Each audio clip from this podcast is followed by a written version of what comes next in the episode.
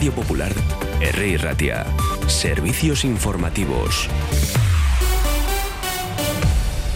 Son las 10 de la mañana. Una de las referencias informativas del día en Euskadi es el acto protocolario que ha comenzado a las 9 de la mañana. El lendacario Iñigo Urcullo, acompañado de las y los consejeros del gobierno vasco, está en el acto, preside el acto de toma de posesión de Nerea Melgosa Vega como consejera de Igualdad, Justicia y Políticas Sociales del gobierno vasco. Después llega la foto oficial del Ejecutivo y la fachada principal, siempre en el Palacio de Ajure y después ya hoy participará por primera vez en el Consejo de Gobierno y posteriormente también comparecerá en rueda de prensa junto al portavoz del Ejecutivo Vasco, Vinken Zupiría. Por tanto, esta es una de las primeras referencias informativas de la que estaremos pendientes no solamente por el acto de esta mañana, sino por sus primeras palabras en, ese, en esa rueda de prensa tras el Consejo de Gobierno de hoy.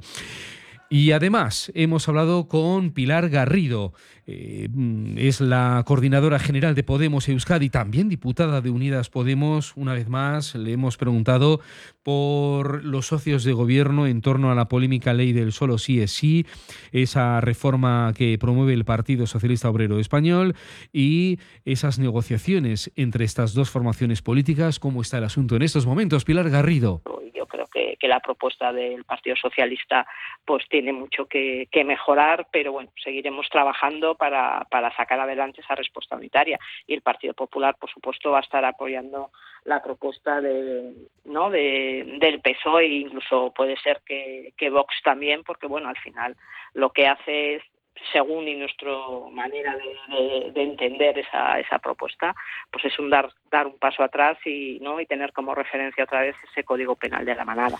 Después repasaremos más de sus declaraciones, especialmente también a partir de unas declaraciones recientes de Andoni Ortúzar sobre eh, Unidas Podemos. Pero eso lo dejamos para otro próximo boletín informativo.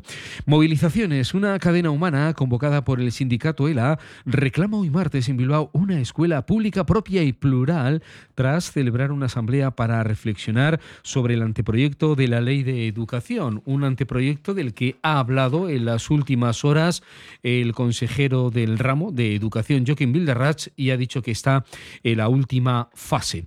Y trabajadores del Centro Vasco de Transfusión y Tejidos Humanos desarrollan desde hoy martes y hasta este próximo viernes cuatro nuevas jornadas de huelga para reclamar, dicen, unas condiciones justas con respecto al resto de trabajadores de Osakidecha.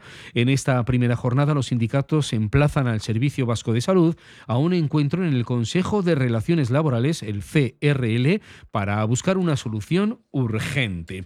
Y el Madrid, el Consejo de Ministros, aprueba hoy la subida en un 8% del salario mínimo interprofesional hasta los 1.080 euros al mes en 14 pagas con efectos retroactivos desde el 1 de enero de este año.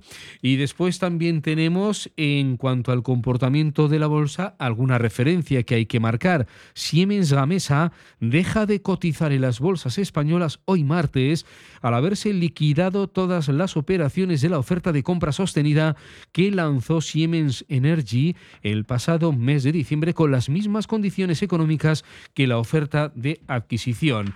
Y el Tesoro Público Español espera colocar hoy martes entre 1.500 y 2.500 millones de euros en una subasta de letras a tres y nueve meses en pleno boom por su compra, según los objetivos anunciados por el propio organismo dependiente del Ministerio de Asuntos Económicos y Transformación Digital. Y también es bueno recordar que el Departamento Vasco de Seguridad activa activará o ha activado ya mejor a las 9 de la noche de ayer y hasta las 9 de la mañana de este próximo miércoles de mañana el aviso amarillo por riesgo de incendios forestales en la vertiente cantábrica. Parece mentira, pero así es. Hemos pasado de las heladas a la posibilidad de incendios forestales. La Consejería de Seguridad explica que el riesgo es relativamente alto en la vertiente cantábrica debido a la intensidad del viento de componente sur y también a la sequedad de la vegetación. Y en cuanto a tráfico, dos incidencias, dos coches averiados. El primero lo situamos en la A8 a la altura de Baracaldo, más o menos a la altura de Max Center, dirección Cantabria. Se trata de un autobús averiado. Hay un carril cortado, precaución en ese punto kilométrico, y una furgoneta averiada en la B633 en el alto de Trabacúa. Estamos hablando de Mayavia, dirección Durango. En el resto, tráfico fluido. Son las 15 minutos de la mañana. A las 11 volvemos con más noticias. Agur.